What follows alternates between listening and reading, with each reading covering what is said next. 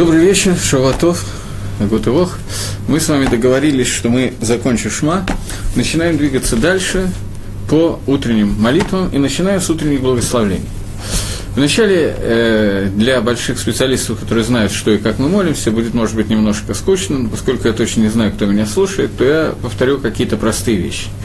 Когда человек встает утром, первое, что он делает, он говорит «мода они», благодарит Всевышнего – в Сидуре написано «Мода Анила Фанейха, благодарен я перед тобой, Мэла Хайва Каям, царь жизнь, живой и существующий, царь, который дает жизнь и существование, так лучше сказать. Шейхзарта Виниш Матиба Хемла, который за то, что ты возвратил мне мою душу в милости, раба Теха, велика верность твоя». После того, как мы это сказали, я, естественно, должен сказать, что я не пойду по всем благословениям, по всему, что мы читаем, поскольку я буду брать самый минимум изначально, может быть, потом мы увеличим какое-то количество, но изначально я беру минимум того, что мы обязаны говорить в любом случае. Поэтому, э, особенно комментировать модани, я даже не знаю, что сказать. Когда человек спит, то он находится в состоянии более близком к состоянию смерти, чем когда он бодрствует. Он не функционирует. Для того, чтобы это понять, нужно понимать, что такое жизнь. Хаим, хай. Жизнь – это связь с Творцом. Связь с Творцом во время сна, она принципиально другая. Мы во время сна не делаем мицвод, мы во время сна не можем соединиться со Всевышним через заповеди «делай», который является основным источником, через который мы соединяемся с Макором, с Творцом. Правда, во время сна мы не делаем ивейрот, мы не едим запрещенной пищи, мы не говорим лошенгору, делаем много, не делаем много плохих вещей. Поэтому Гемора в одном месте говорит о том, что когда Рашоим спят, нечестивцы спят, это тофлагем, тофлалам. Это хорошо им и хорошо всему миру. Когда праведники спят, садикин спят, это плохо для них и плохо для всего мира. Почему? Потому что праведник в момент сна, он не делает заповедей. Это плохо и для него, и для мира. Раша во время сна, нечестивец во время сна. Он не делает его рот. Это хорошо и для него, и для всего мира. Так говорит Гемора. Когда мы возвращаемся, просыпаемся, мы набираемся сил и так далее, после этого мы возвращаемся к службе Творцу. И в это время мы благодарим Всевышнего за то, что Он возвратил нам эту душу. То есть, Он возвратил нам возможность соединиться с Авадат Хашем, с работой, с действиями какими-то, которые посвящены Авадат Хашем, службе Всевышнему. После этого я пропускаю некоторые отрывки и говорю только то, что я считаю наиболее важным для того, чтобы мы могли знать, как молиться. Следующая браха, которая говорится, говорится человеком после того, как человек после сна идет в туалет, делает там все свои дела. После этого он говорит броху на омовение рук. Омовение рук делается следующим образом. Мы берем кружку, не обязательно брать кружку специальную для омовения рук, она сделана такой специально исключительно, потому что она более удобная, там есть две ручки. Можно взять любую кружку, минимальный размер воды, в которой должна там находиться в этой кружке, это 86 грамм. 86 грамм, по мнению Рафхайм, но это очень маленький размер, им неудобно делать, тогда наливать будет несколько раз. Для того, чтобы это было удобно, обычно берут э, какой-нибудь больший стакан, кружку, еще что-то. По многим мнениям, например, по мнению Рафмой Шванштейна, нельзя делать одноразовым стаканчиком. Надо, чтобы эта посуда была многоразовая, нормальная посуда и так далее. Берем чашку, кружку, стакан граненый, наливаем в нее воду, и льем бысеругин по очереди. На правую руку, на левую руку, на правую, на левую, на правую, на левую. Это делается после того, как мы нормально с мылом помыли руки, лицо приняли душ, сделали все, что мы хотели сделать. Это не средство гигиены, не только средство гигиены, я бы сказал. После того, как это сделано, э, не в туалете, не в ванной комнате, выходится и вытираются руки полотенцем, и говорится браха. Браха аль насилат едаем. Желательно, и эту броху тоже, аль-насилат едаем, любую броху на хлеб, который говорится аль-насилат едаем, на хлеб это обязательно, здесь это желательно, до того, как вытерли руку, сказать броху. Браха, борух, ата, гашем алакейну мела алам, благословен ты Всевышний, царь всего мира, царь вселенной, Ашер Кишану Бамитсуатав, который осветил нас своими заповедями, Вецивану Аль-Натилат и заповедовал нам о омовении руку.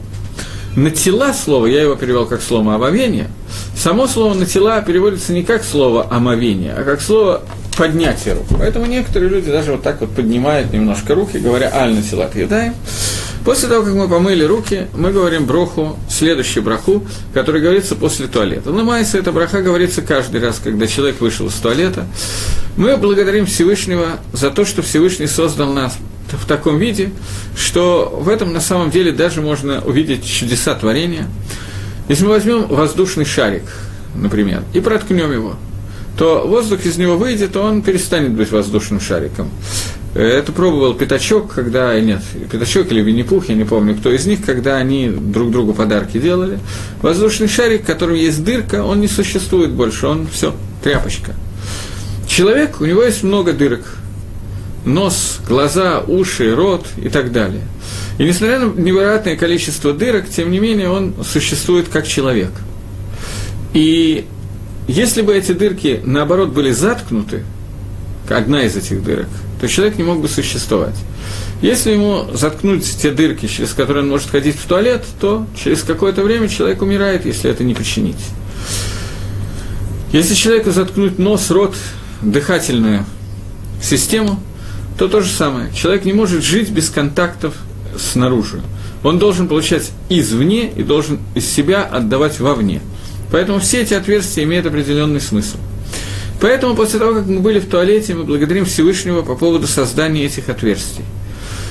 За хохму, за мудрость, которой создан человек, лымайса, точно так же в этом плане, точно так же созданы все животные. И это тоже включается в эту броху. Мы благодарим Хашема и говорим, Борух Ата Хашем, Элокейнум Эло Алам, благословен ты Всевышний, который царь Вселенной, за то, что Ашер Яцар Эдгаадам – за, то, что ты э, создал человека Бахахма, сейчас я закончу комментарий этой брахи, э, обращусь к вопросу, который мне задан, за то, что ты создал человека в своей мудрости, у бараба на кавим на кавим, и создал в нем отверстие отверстие, халулим халулим. Халуль – это полая, полость какая, полость, много полостей – Галуй воедолев на квадаха. Открыто и известно перед тобой, перед твоим престолом, перед престолом своего, твоего ковода, твоего царства. Шим и фатех и хатмигем, что если ты откроешь одну из них, ой, сатем и хатмигем, или наоборот, закроешь одну из них, אי אפשר להתקיים ולעמוד לפניך, невозможно существовать и стоять перед тобой. Я читаю в том нусахе, в том порядке, который написано в Нусах Ашкеназ. В Нусах Сфарад здесь добавлено אפילו שעה אחת, даже один час. Рамо Пасак не говорит אפילו שעה אחת, поскольку один час мы можем существовать, даже если какие-то из отверстий будут закрыты. Вечно не можем, так как мы жить, мы не можем жить нашей жизнью, но какой-то час мы можем. В отличие от этого, Михабар Пасак, что надо говорить о Филу Шайхат даже один час. Потому что Шульханорах Михабар считает, что есть какой-то час, который, если сейчас, вот человек в сутки существовал без того, чтобы у него э, какое-то из отверстий было закрыто у него, и он не мог ходить в туалет. Сутки он выдержал, двое, двое суток он выдержал. Остался час, если еще час, он умрет. Так вот этот час, об этом часе мы говорим Броху, говорит э, Шульханорах, так комментирует Мишна Брура. Рамо говорит, что поскольку час можно существовать без того, чтобы ходить в туалет и так далее, то поэтому мы не говорим здесь о Филу Шайхат, и говорим, что э, невозможно существовать перед тобой Бору Хата Ашем, благословен ты Всевышний, Рофе Коль Басар, тот, который вылечивает все тело, Умафли Ласот, делает чудеса своими действиями. У меня уже появилось целых два вопроса, одну секундочку.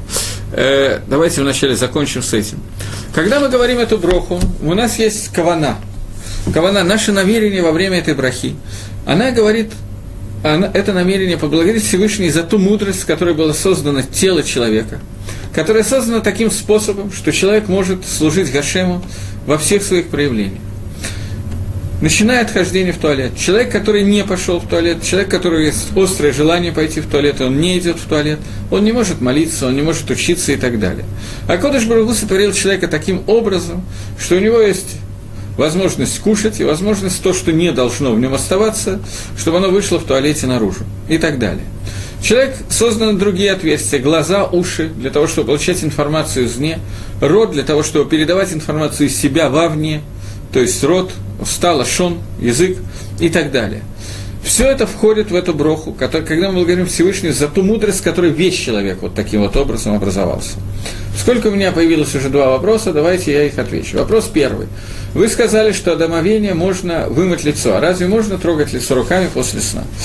Лицо руками после сна трогать нельзя до того, как мы делаем насилат едаем, первый насилат едаем. Ультраортодоксальные и хорошо соблюдающие Тору люди обычно ставят рядом с кроватью такой тазик с кружкой и прямо просыпаясь моют руки три раза направо и налево, направо и налево по три раза, после чего можно трогать лицо и делать все, что хочешь. Броха обычно после этого еще не говорят, поскольку нам надо пойти в туалет, то только после этого говорят броху. Когда я говорил о том, что до брахи можно, до брахиальной силат едаем, можно помыться, принять душ и так далее, я имел в виду, что до того омовения рук, на которое мы говорим броху. До этого понятно, что руки моются. Когда человек идет в туалет, руки можно помыть с и даже иногда рекомендуется это делать примерно раз, два, три месяца. Но когда мы говорим про натилат едаем, то речь идет о, именно о том натилат едаем, который мы говорим прямо перед выходом из, э, после выхода из туалета. На самом деле, есть большой махлоки с плоским, большой спор – между Шитот Рашба и Шитот Роша. Рашба и Рош, мне вчера было сделано замечание, я был на одном из шабатонов на семинаре, и мне сказали, что те, кто слушает эти лекции, э, просили мне передать, узнав, что я там буду, что я э, некоторые термины говорю на иврите и забываю перевести на русский. Я очень стараюсь переводить все на русский, даже мне тут стараются подсказывать. Но иногда я не, не замечаю, как видно, не только я, я очень стараюсь. Но когда я сказал Рашбы и Рош, это не термины, это имена людей, мудрецов, Поэтому перевести их никак невозможно. Есть спор Рашбы и, Рош, и Роша по поводу того, для чего делается Насилат Едаем. Насилат Едаем делается, это такана, установка наших мудрецов, сделать Насилат Едаем после сна, это первое мнение. И второе мнение, что это такана установление сделать Насилат Едаем до молитвы. Поэтому в зависимости от этого по-разному нужно делать. Есть мнение, этого мнения придерживался, например, Гаон из Вильны, Хайодом, многие поски, многие наши мудрецы, что когда мы идем в туалет, моем руки и так далее, нам не надо делать насилат и даем, говорить броха, руки можно помыть, как мы говорили, даже с мылом. И после этого, придя в синагогу, прямо перед твилой в синагоге сделать насилат еда. Это одно из мнений – Человек, который, э, подобно мне, как правило, сегодня, правда, у меня иначе сложилась жизнь, но, как правило, в большинстве случаев я встаю и сразу же бегу в синагогу, у меня нет времени между, синаг... между встать и пойти в синагогу, и те пять минут, которые у меня есть, пока я добегаю до синагоги, я, безусловно, могу по всем мнениям сказать на Силат Едаем дома и выполняют митцу. Есть люди, которые более праведные люди, встают за некоторое время до молитвы и учатся. Например, я учусь Хабуре, у нас там Хабура, несколько человек, которые вместе учатся, с одним человеком, у которого режим дня уже лет 25 примерно. Так что он встает 3 часа ночи, до Шахриса он учится, После этого он продолжает учиться некоторое время, поэтому он идет э, домой, кушает, потом едет с опозданием каждый раз в Ешиву. Опаздывает регулярно в Ешиву, к 9 не приезжает, приезжает к 10, потому что он хочет в автобусе, у него дальняя дорога, минус 40, он хочет поспать. Поэтому он выезжает попозже, чтобы у него была возможность сесть, э, не было вопроса, что у него не будет места. Поэтому выезжает чуть позже, чтобы поспать 40 минут в пути, наверстать таким образом, потому что в дороге ему тяжелее учиться, чем спать. А остальное время он старается учиться. Так, такой человек у него есть вопрос, когда делать Насилат Едаем с брахой. Когда он проснулся или перед самой тфилой. Это махлоки с плоским, Галаха, в общем, Лоившита, Вильнюсский, гал, э, что значит Галаха Лоившита? Нету твердого ответа на этот вопрос. Вильнюсский Гаон делал перед самой тфилой, перед самой молитвой, некоторые делают в другое время. Спор, спор остается спором. Но в любом случае, до омовения рук, имеется в виду до броха, на омовение рук, нужно вымыть лицо. Более того, когда человек спит, у него э, между, ну, в глазах, вот между век, остаются какие-то такие, вот я не знаю, как их назвать, их надо смыть до твилы, чтобы они не мешали молиться. И это, в общем, одна из обязательных вещей, которые надо умываться перед молитвой, это обязательно. Не просто желательно, а обязательно то насколько обязательно, я не могу сказать, если у кого-то там какие-то проблемы, надо реже мыть лицо и так далее, такое тоже бывает, какие-то редкие заболевания, не очень разбираюсь, то в этом случае понятно, что этого делать не надо.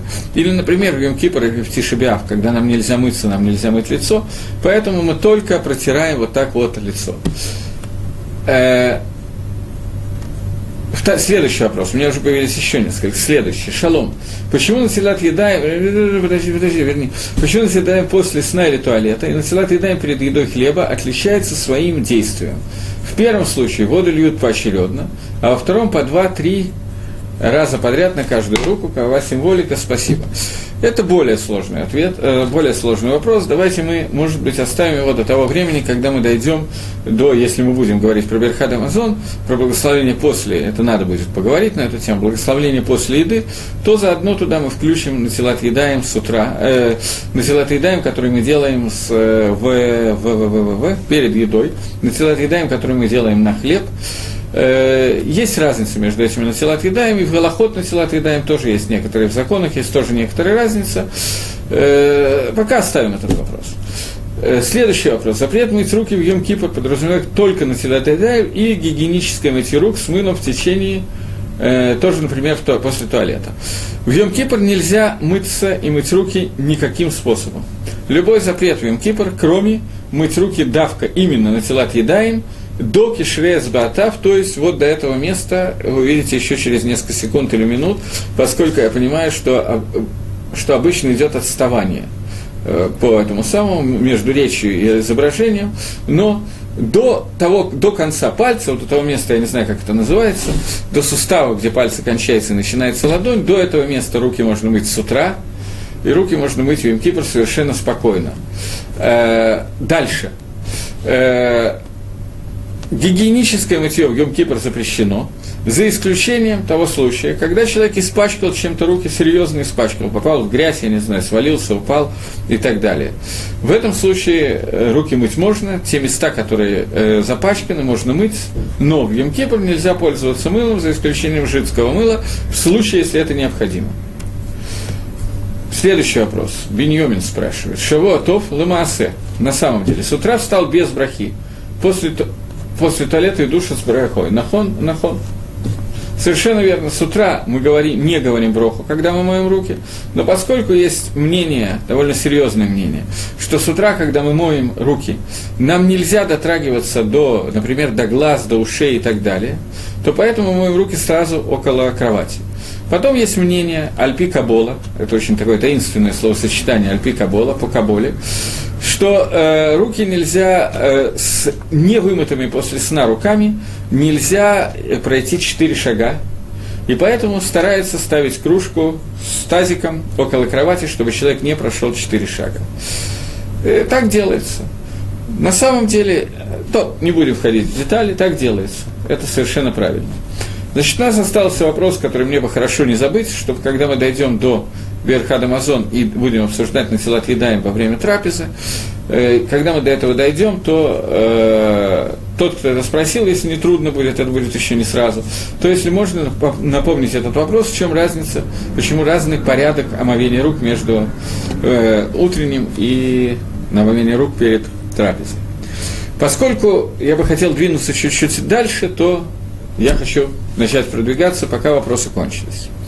Следующая броха, о которой мы говорим, очень желательно, очень просто желательно сказать сразу же после брохи, о которой мы говорили предыдущую, броха на после туалета, рохаколь басар умафли ласот. После того, как мы кончили эту броху, сразу же после этого говорится Элакай, Всевышний, Бог мой. Нишома шанататаби, душа, которую ты дал мне, тагараги. Она тагара, она чиста. Одну секундочку. Еще один вопрос, который здесь возник, я извиняюсь, э, что я должен прерваться с одной брахой и вернуться назад. Э, может сложиться ситуация. Вопрос такой, если кроме листьев и камней ничего нет, говорим ли броху после вытирания рук? Э, может сложиться подобная ситуация, что человек находится, не знаю где, в пустыне Сахара, немножко заблудился, и вот идет и остал, переночевал, лег спать, проснулся, я вспомнил, пока искал пустыне Сахара, у меня по аналогии вспомнился анекдот, чтобы немножко развеселить вас, я скажу этот анекдот.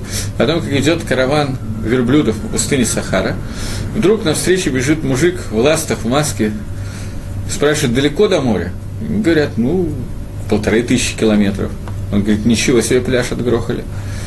Так вот, когда человек проснулся в том состоянии, где у него нет воды – В, этом ситуации, в этой ситуации Шельханорух Пасак – Шульханорух говорит о том, что мы можем сделать линогеф едаем, вытереть руки.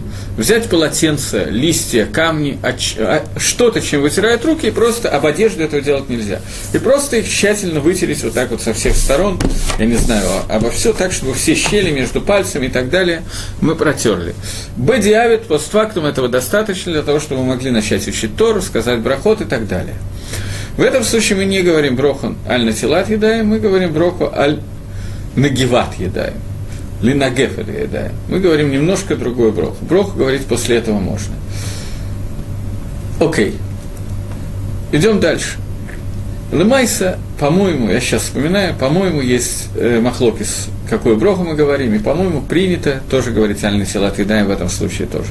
Это махлоки с поским, мне надо открыть шульханорах и посмотреть, махлокис я так не помню точно, но есть спор наших мудрецов на эту тему, и надо посмотреть, как Галаха, но от Кама, что я, что я не Захер, да так, как я сейчас помню, я почти уверен, что я помню правильно, что надо сказать броху тоже альный силат едаем.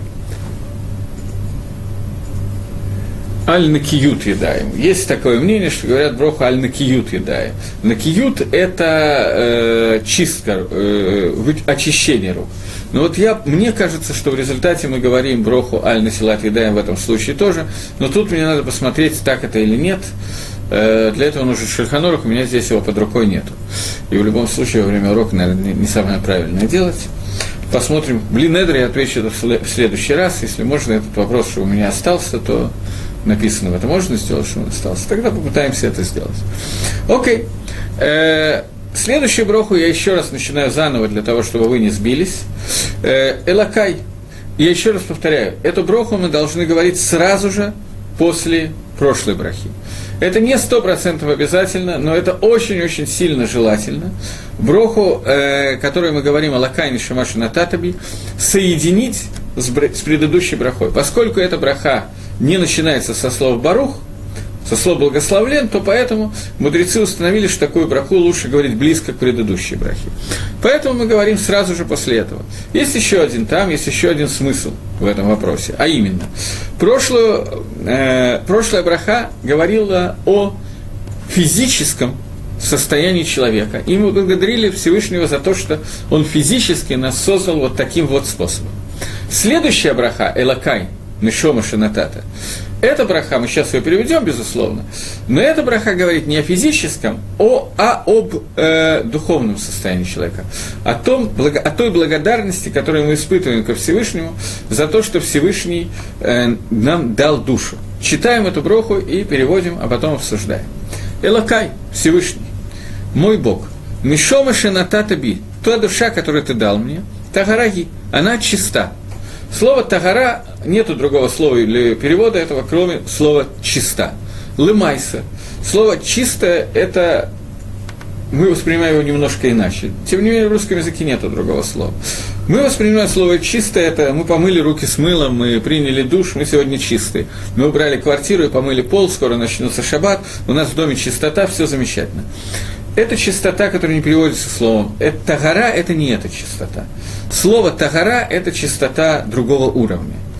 Это чистота леофуки митума. Существует понятие тагара и понятие тума. Понятие чистоты духовной и нечистоты духовной.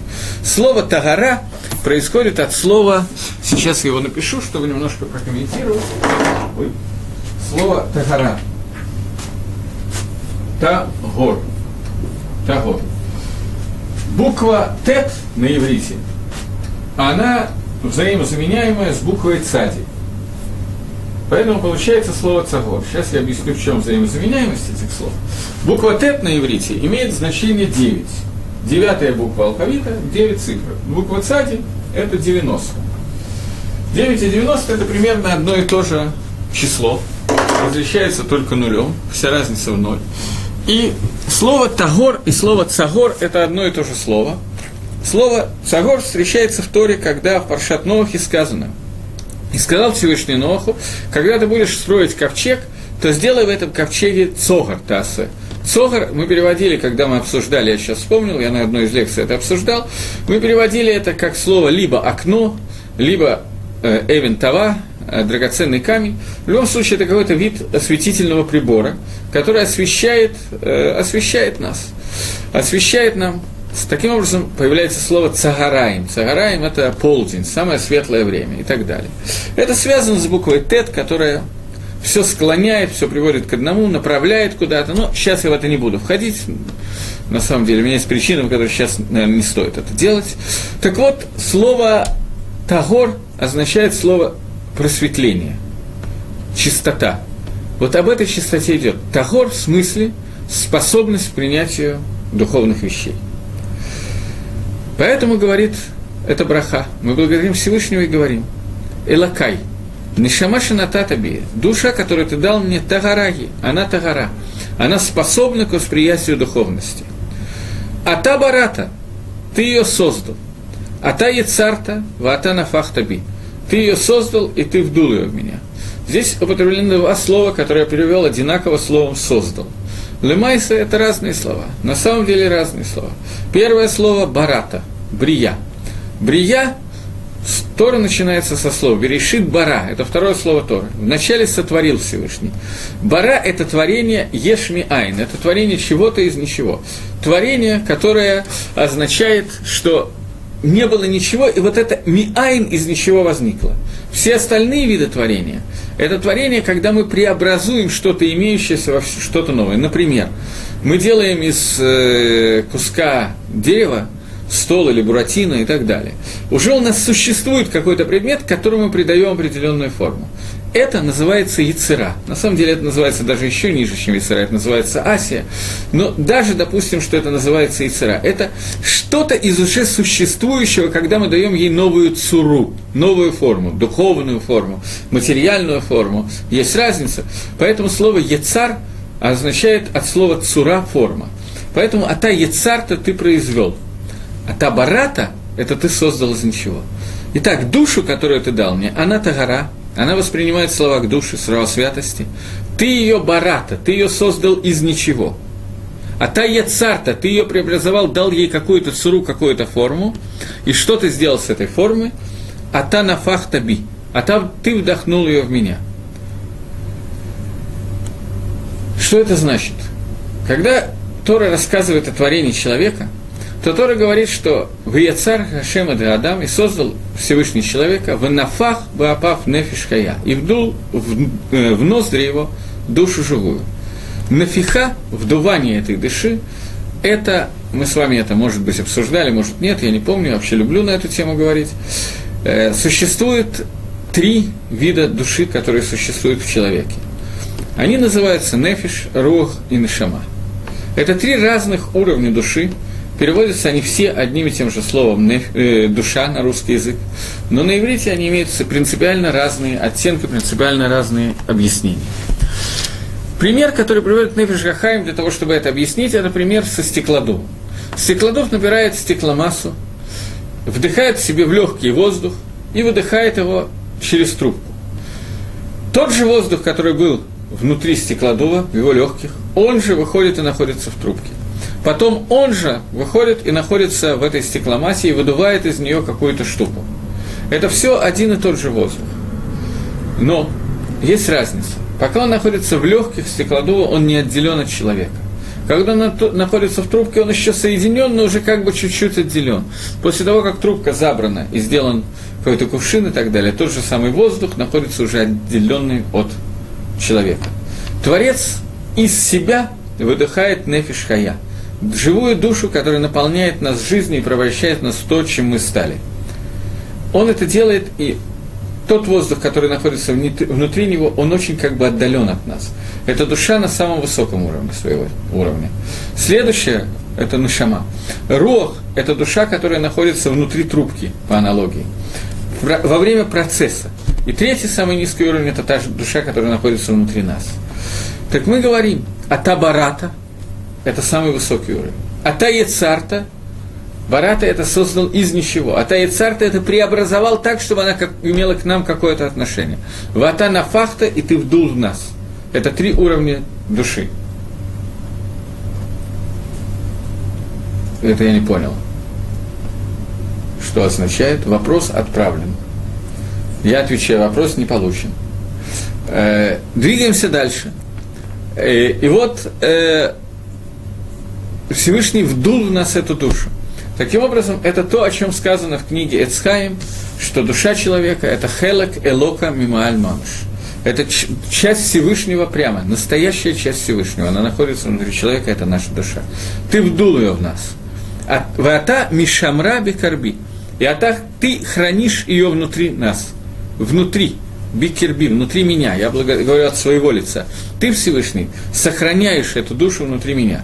Что означает, что она сохраняет внутри меня? Он уже вдул. Теперь все, она уже вдута. Все. Что теперь надо сохранять?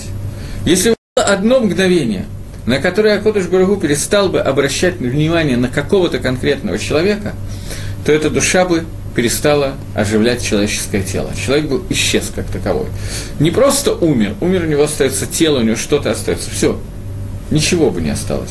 В тот момент, когда Акодыш Барагу не прекращает свое влияние на какую-то точку этого мира, то этот мир возвращается в состояние айн, ничего, пустоты. Поэтому мы говорим, что Всевышний, ты не только создал эту душу из ничего, ты не только преобразовал ее в то, в котором она годится для того, чтобы войти в меня, не только вдул ее в меня, ты сохраняешь ее во мне, ты находишься со мной в постоянном контакте. И не только сегодня, продолжается браха, ваата атит, и ты в будущем, литлами мэни, возьмешь ее от меня, то есть в будущем я умру, душа покинет тело, душа будет забрана обратно ко Всевышнему. Существует некое хранилище душ, где она будет находиться, их вейс где, не очень понятно, называется гуф, это место, тело. Зачем ты ее возьмешь от меня? Для того, чтобы э, возвратить мне ее лаатит лаво. Вне в будущем ее возвратить.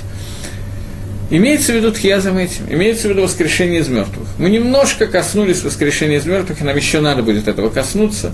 Когда читали с вами Шма, то мы немножко коснулись и говорили о том, что в Шма есть слова, что Всевышний обещал дать Эрицисроэль нашим отцам, как дни Шамаем аль как дни неба над землей. И мы задали вопрос, как Всевышний мог это пообещать? Вроде бы как обещал, но не дал. Что значит не дал? Потому что Эрит Исроэль не была получена Авраамом, Ицхаком и Яковом. Если так, то что означает это что означает это обещание. И мы сказали, что это одно из мест Торы, где Гемора Сангедрин учит, что в дальнейшем будет воскрешение из мертвых. И Всевышний выполнит свое обещание, и Авраам, Ицхак, Яков и так далее воскреснут из мертвых. Говорит, э, здесь мы говорим в Брохе о том, что ты в будущем возьмешь от нас эту душу и вернешь в нее, латит лаво, в будущем ты ее вернешь мне.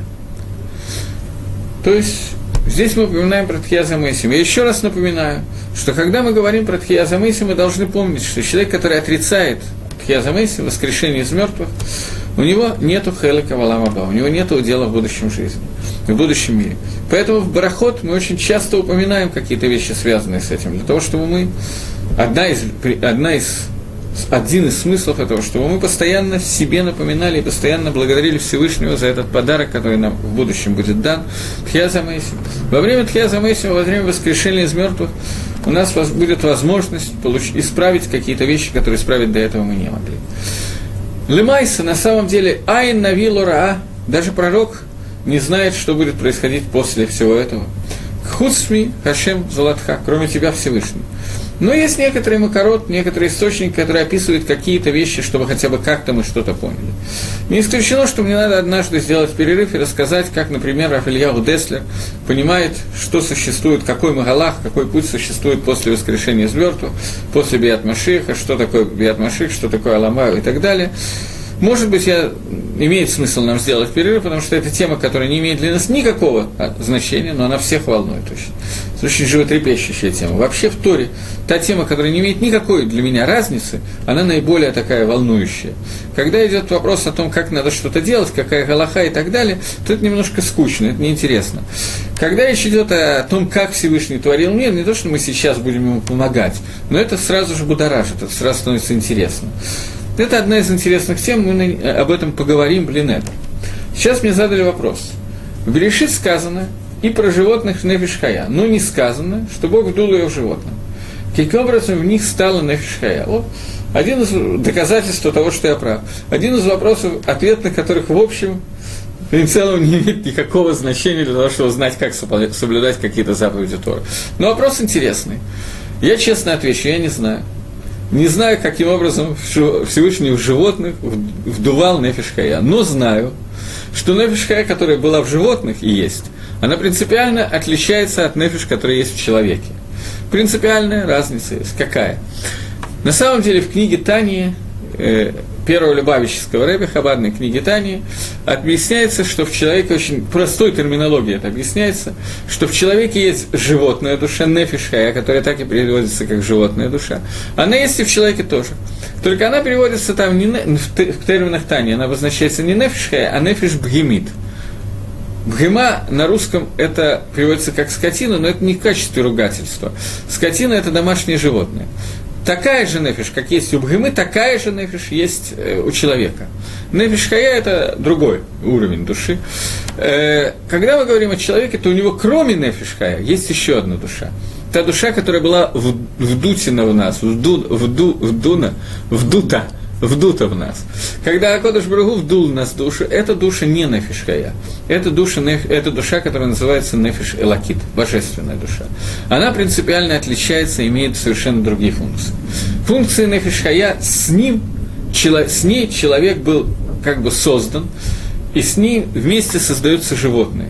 Это душа, которая оживляет тело, которая дает телу возможность э, делать какие-то движения – кушать, э, передвигаться, увидеть сток сена и пойти, ну, сток сена обычно не человек идет, а осел, но, тем не менее, разница, если есть только нефиш, вот та вот душа, э, нефиш Бемида, о которой я говорю, то никакой разницы нет. Человек имеет возможность двигаться, человек имеет возможность кушать и ходить в туалет, то есть он живет как нормальное животное, он может даже размножаться. Но в этом случае не будет никакой разницы между человеком и животным. По Дарвину на самом деле этой разницы в общем-то и нету. Просто животное немножко себя усовершенствовало, и больше никакой разницы не произошло в ней. По Торе есть еще одна разница – Гакодыш Барагу вдул в нас нефиш хая, в смысле нефиш элакит. Это божественная душа, которая соединяет нас с Гашемом тем способом, о котором я вам сказал. Не в Тане, в нефиш Гахаем приведен этот пример, который рассказывает о том, что стеклодув, который дует, он подобен подобен. На его примере мы можем понять, что происходит, когда Всевышний вдувал нас эту душу. Вдувая в нас душу, Всевышний оставил свое соединение с нами. В нас находится осколок, кусочек Творца. И мы соединены с Творцом. Этого нет в животных. Поэтому в животных Всевышнему не нужно было вдувать душу. Дерих Агав, просто заодно. Через какое место Всевышний вдувал нам душу? Баапав, через нос. Вот это вот ухо, горло, нос система. Когда Всевышний вдувал нас эту душу, и таким образом вот это вот Маарехет, я не знаю, видите вы, что я показываю или нет, вот это увидите через несколько минут после урока. Э, в тот момент, когда, э, человек, когда человек получает эту душу от Всевышнего, он получает через систему уха, горла, нос. И эта система – система дыхания человека, и это система разговора человека. Поэтому человек назван мидабр, говорящий. Суть человека, то, чем человек отличается от животных, это то, через что проявляется его божественная душа, это то место, через которое вдувалась эта божественная душа, а именно умение говорить и мыслить говорить то, о чем человек мыслит, он может высказать. Обычно он прямо вот как подумал, сразу же и говорит. Лучше бы помолчал иногда. Иногда он говорит даже до того, как подумал. Поэтому есть авейра лошенгора, есть авейра преступления запрет, запрещенных разговоров, преступления дворы петелем и так далее. Эти преступления особенно запрещены, потому что они происходят именно в том месте, где соединяется божественная душа и тело человека это самое святое место, которое должно быть в человеке, и то место, которое больше всего можно направить на святость путем изучения Торы. И больше всего можно испоганить путем Лошенгора и Битуль Торы. Это я примерно ответил на вопрос. Каким образом вдувал животных нефишалакит, я, извините, не знаю, не в курсе. Двигаемся дальше. Я пока говорил на эту тему, вспомнил анекдот, все-таки я расскажу о том, как приходит человек в Советском Союзе, по-моему, я его рассказывал на одной из лекций, но неважно. Приходит э, человек в регистратуру поликлиники и говорит, дайте, пожалуйста, мне номерок к ухоглазу. Ему говорят, что у нас есть ухо, горло, нос и глазной врач. Что вам нужно? Мне, говорит, нужно к ухоглазу. А давайте, говорит девушка в регистратуре, говорит, давайте я вам помогу. Вы мне подскажете, что у вас болит, а я буду думать, как решить вашу э, проблему. Он говорит, вы знаете, я вижу не то, что слышу. Поэтому мне нужно куха глазу. Она говорит, извините, говорит, от социализма не лечим. Но это в виде анекдота. По-моему, я на каком-то уроке его рассказывал, но не помню точно. Мы продолжаем эту же браху. После того, как мы сказали, после того, как мы сказали – что э, ты в будущем вернешь эту душу. Кользман Шиншама Карби. Все время, когда эта душа находится внутри тебя, это душа, я что-то стал слово душа говорить с ошибкой. Все время, когда эта душа находится внутри тебя, Муде Анилифанеха, я благодарен перед тобой. Гашим Алакаева Алакаева Всевышний Бог мой и Бог наших отцов. Всякий раз, когда возможно, пилот вставляется упоминание о наших отцах, поскольку схутовод, награды, награды за отцов, тот схуд, все заслуги отцов, это есть то, что нас держит сегодня. Поэтому все время напоминаем Творцу и себе, что в награду за, за, за то, что делали наши отцы, в общем, за это мы сейчас являемся нами. Рибон Коля Масим, господин всех наших действий. Адон Коля Мишамот тот, который является господином всех душ. Борухата Ашем, благословен ты Всевышний, а Махзир Мишамот Лавгарим Тим, который возвращает души умершим, телам умерших. Так же, как мы говорили о том, что ночью человек теряет какой-то контакт со Всевышним, он теряет контакт через заповеди. Также человек, который умирает, он становится потуром и митцвот, он становится свободен от заповедей. Человек, который спит – он как-то не парадоксально, он отдаен, он все еще обязан исполнять заповеди. Человек, который спит, он обязан, э, он не может нарушать шаббат во время сна и так далее. Может быть, он технически тоже не может это делать, но я сейчас говорю, что у него есть хиюф митцвот, есть обязанность делать заповеди. Но технически он делать эти заповеди не может. Хиюф есть, но технически не может. В чем разница? Он же не может ее сделать, так какая разница, он хаяф или потур, он обязан или не обязан. Разница очень простая. Человек лег спать и спокойно, хорошо, крепко спит. Пришло время читать шма, он бляин гарас, чтобы не сгладиться, хорошо спит. Пришло время молиться шманаэсра, все хорошо. Наступает полдень, Минха, он изумительно спит, похрапывает так хорошо, спокойно. Наконец он проснулся. Ой, говорит, выспался я хорошо, но я не прочитал шма, не то и, и так далее. Он битель митцвот асе. Он аннулировал для себя заповеди дела. Он не сделал этих митцвот. Он был хаяв и получит наказание за то, что он был хаяв, но не сделал. Может быть, не получит. Это не так просто. Зависит от того, называется ли этот человек анус или нет. Он как бы насильно не сделал эти заповеди или нет, он был анус, он должен был спать или нет, это по-разному может произойти. Но человек, который спал, он остался хаяв бамитсвот. Он мог получить награду за заповедь, но не получил.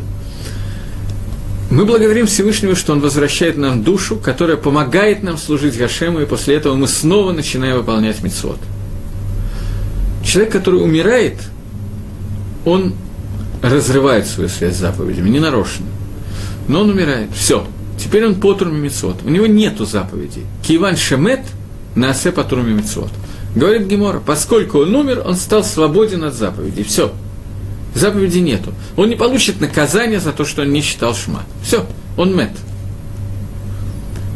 И здесь хидуш, который здесь говорится в этой браке, что Всевышний возвратит умершим его душу, и человек снова станет хаяба митцвот. Человек сто, снова станет обязан соблюдать митцвот.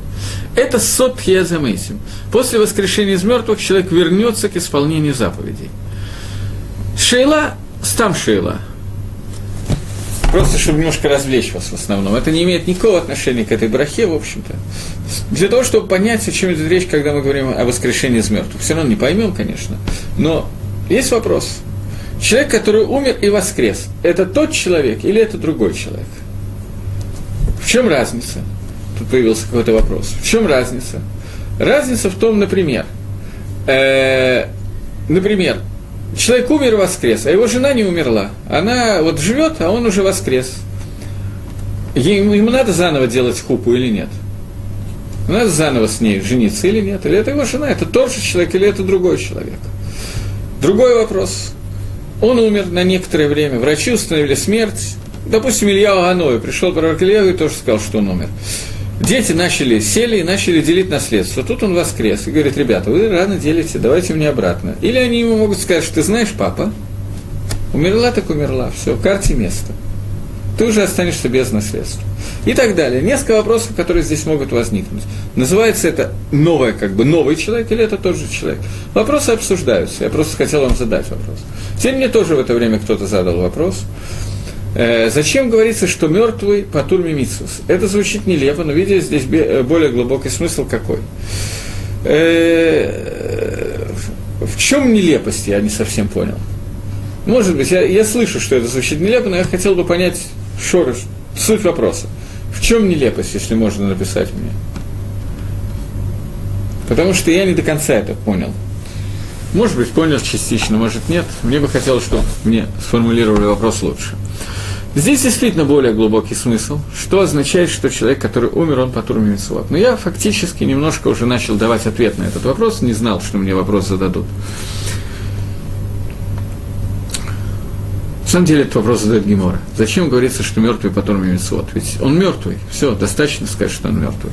Зачем говорить, что он по турме Мицвод? Э, именно для того, чтобы сказать, э, спрашивает Украина, что спрашивает Украина? А заповедь Брис, она ведь остается после смерти. Но не в виде заповеди. Заповедь была сделана с человеком. Если уже мне был задан такой вопрос, вопрос может быть значительно лучше, я не всегда точно понимаю омик шейлот, глубину вопроса. Э, сейчас я попытаюсь Сейчас я попытаюсь его понять вопрос с Брисом, а потом вернусь к прошлому вопросу. Э, я задам такой вопрос вам, для того, чтобы сформулировать этот вопрос. Есть заповедь обрезания, бритмила. Человек, который сделал заповедь обрезания, на завтра он обрезан. Ему 20 лет или 8 дней. 8 дней человек еще не обязан соблюдать заповеди, заповедь делает его папа. Человек сделал бритмилу в 20 лет. Сегодня такое часто бывает. Он сделал бритмилу на завтра. Он выполняет заповедь или нет? Или заповедь уже выполнена? Все, он сделал заповедь. Мне задали вопрос, заповедь Мила остается после смерти. Может быть, нет. Может быть, заповедь была один раз обрезаться, и он обрезан, больше заповеди нету. Это хакера, который ведет Минха Скинух. Минха Скинух говорит о том, что э, заповедь в Бретмиле есть две заповеди, на самом деле три. Есть заповедь быть обрезанным, есть заповедь обрезания, сделать обрезание. Есть заповедь, чтобы человек был обрезан – и есть заповедь не быть необрезанным, не быть орелем. Есть три заповеди. И есть разница между этими заповедями. Например, существует вероятность, существует возможность, что человеку сделал обрезание, обрезание будет некошерным. Что значит некошерным? Сделал тот, кто не мог делать обрезание э, я не знаю, придумаем какую-то ситуацию, вот в связи с тем, что мне кто-то тут задал вопрос, вопрос я не понимаю, но и с помощью этого вопроса я приведу свой пример. Взяли робота, который взял и сделал обрезание человека. Робот, который сделал человеку обрезание, митсвы здесь нету. По одной причине, у робота нету митсвы делать обрезание. Он не имеет заповеди, поэтому он не может сделать обрезание. Он сделал обрезание. Человек обрезание не сделано, заповедь обрезания не выполнена. Человек обрезан. У него нет исура, у него нет запрета быть не обрезанным. Это то, что произойдет с этим человеком. Человек, который умер, он потур мимицос. У него нет никаких заповедей. У него нет заповеди не быть необрезанным. Поэтому бриз, который он сделал, у него не остается в качестве заповеди после смерти. Тело у него обрезано, и на хинами, таки да но заповедь при этом уже никакая не выполняется. Он потур мимицвод. Э, то, что меня спросили предыдущий вопрос, я дал пока возможность написать. Я до конца не понял, что мне сказали, но попытаюсь ответить так, как я понял. Человек, который умер, он не может делать заповеди. Поэтому, раз он все равно не может делать заповеди, то поэтому зачем говорить, что он свободен от заповедей? Он свободен, потому что он не может их сделать. Это не совсем так. Бывает ситуация, что человек не может делать заповеди, но он обязан их делать. Это человек, который называется анус. Онус – это насилие. Человеку насильно не дают делать какую-то заповедь. Например, заперли в тюрьме и не дают тфилин. Он не может сделать, надеть тфилин. но заповедь тфилин на нем остается. Он не может ее сделать мецат онес.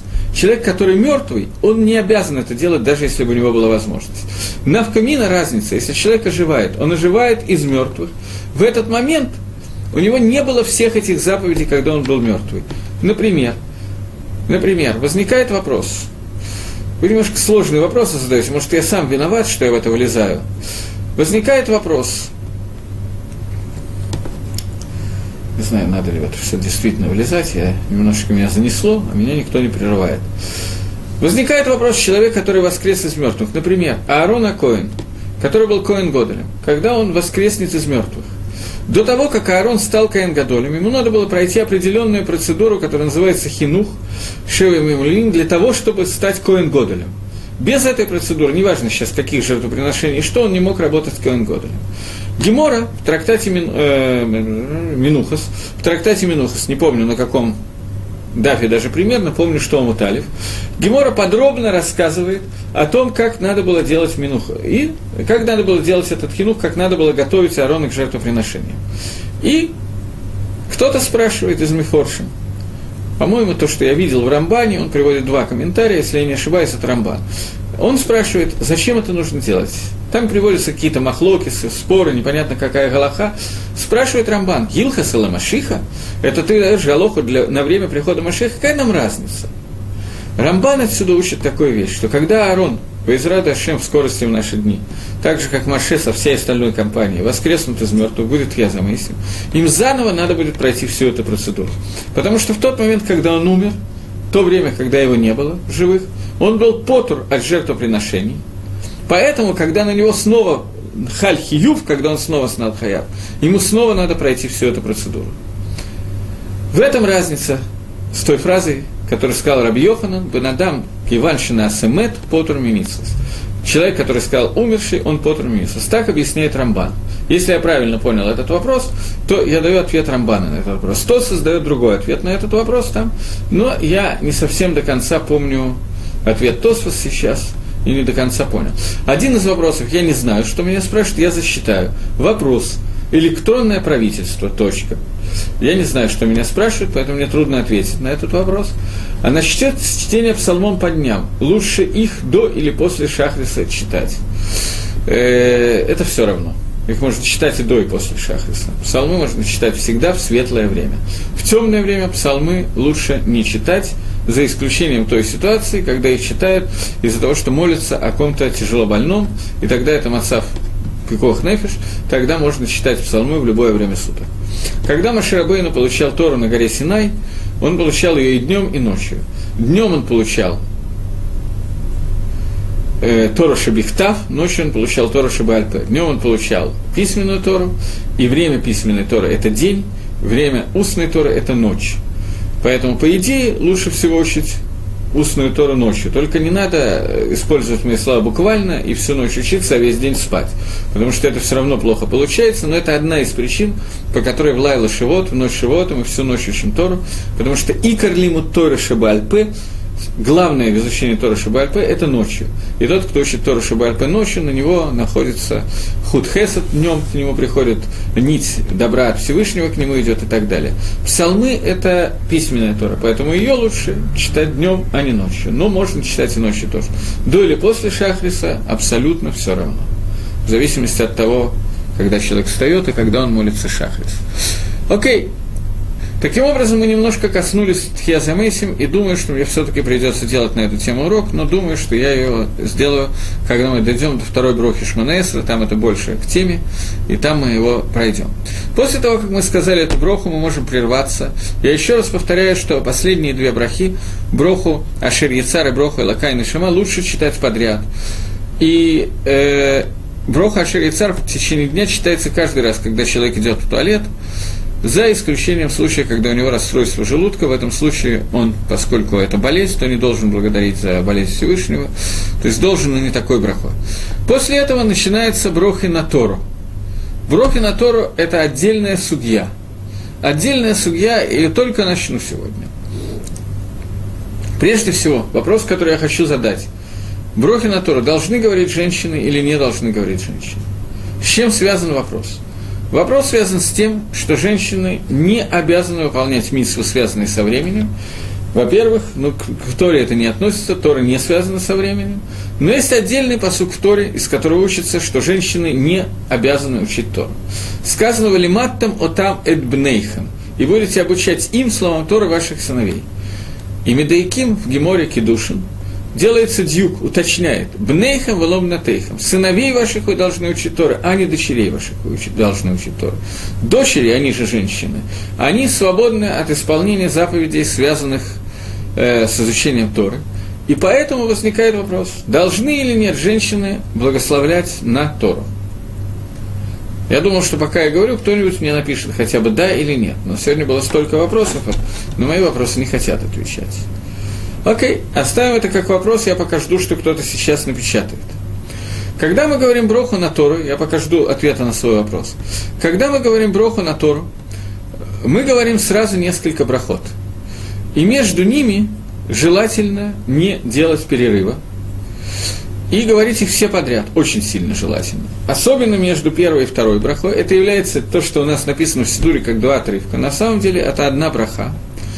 Вторая, второй отрывок является продолжением брахи. Поэтому между ними, если кто-то говорит, то э, если кто-то говорит, а я слышу броху, то я не должен говорить амен, я должен дождаться конца брахи. За это время кто-нибудь, кто-то мне написал все-таки ответ на мой вопрос, за что ему благодарен. Обязаны, думаю. От, ведь женщины э, учат законы чистоты и тому подобное. Второй ответ должны. Просто. Почему не написали? Два человека мне дали ответ на вопрос, что женщины должны говорить броху на Торы, третий человек э, написал тоже должны. Все три написали абсолютно верно. Женщины должны говорить броху на Тору, но почему? Это вопрос, которым мы должны заняться в следующий раз, поскольку это займет некоторое количество времени. Я попрошу тех, у кого будет время на этой неделе, э, попытаться мне э, придумать объяснение, почему женщины должны давать, э, должны благословлять на Тору. Вы правильно ответили, что должны. Вопрос заключался в том, что на женщинах нет митсу изучения Торы. Из трех ответивших один ответил мне, потому что женщины учат законы чистоты и так далее. Женщины учат законы чистоты не только законы чистоты они учат, они учат законы шаббата и еще много-много-много законов, которые они учат. Вы считаете, что в связи с тем, что у женщины есть обязанность учить законы, поэтому они должны учить, э, говорить Броху на Тору. Не исключено, что вы правы. Я не буду с этим спорить, пока. В следующий раз посмотрим. А почему нет? Считаю, что вреда в этом нет. Еще кто-то ответил.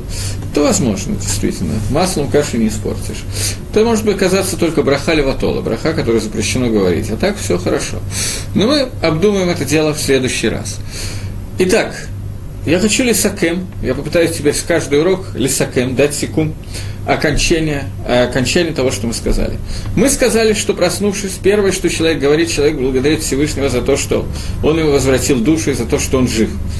Теперь мы понимаем, что означает «возвратил мне душу» после того, как мы немножко дальше прошли. Это означает, что человек во время сна, его душа как бы несколько отделена от его тела, поэтому я видел, что написано, что они читают шма, это тоже правильный ответ, мы поговорим тоже в следующий раз. Итак, поскольку человек, когда он просыпается, к нему возвращается душа во время сна, разрыв между душой и телом больше, чем не во время сна, поэтому человек не в состоянии во время сна делать мисвод, несмотря на то, что он обязан делать эти мисвод. Поэтому то, с чего мы начинаем день, мы благодарим Всевышнего за то, что он вернул нас в состояние, когда мы можем делать мисвод. После этого мы делаем омовение рук, и делая омовение рук, мы говорили, как это делаем, я сейчас повторять не буду. Перед твилой мы говорим броху аль силат едаем, или сразу после туалета, после чего совмещаем браху, которую мы говорим после туалета, с брахой на элакай нишама. Браха, которая после туалета, мы благодарим в ней Всевышнего, и благословляем его за то, что мы сделаны в таком совершенном состоянии, что мы можем существовать что у нас есть отверстие, несмотря на это, воздух внутри нас остается, и каким-то образом, не подобно баллону, который проколот, из нас не выходит воздух, и мы можем жить. После этого мы говорим Броху Элакайн Нишамаша Нататаби. Мы благодарим Всевышнего еще в более серьезной форме о том, что Всевышний руководит, создает, действует и делает так, что в нашем теле постоянно находится на душе. Душа, которая благодаря этой душе тело может совершать мецвод. Я получил несколько ответов на вопрос, может ли женщина говорить броху на Тору, и займемся этой темой более подробно мы в следующий раз. Э, я думаю, что сейчас нам надо попрощаться. До следующих встреч в эфире. Сегодня вы очень хорошо участвовали, и мне это очень помогало вести урок. Спасибо большое за внимание. До свидания.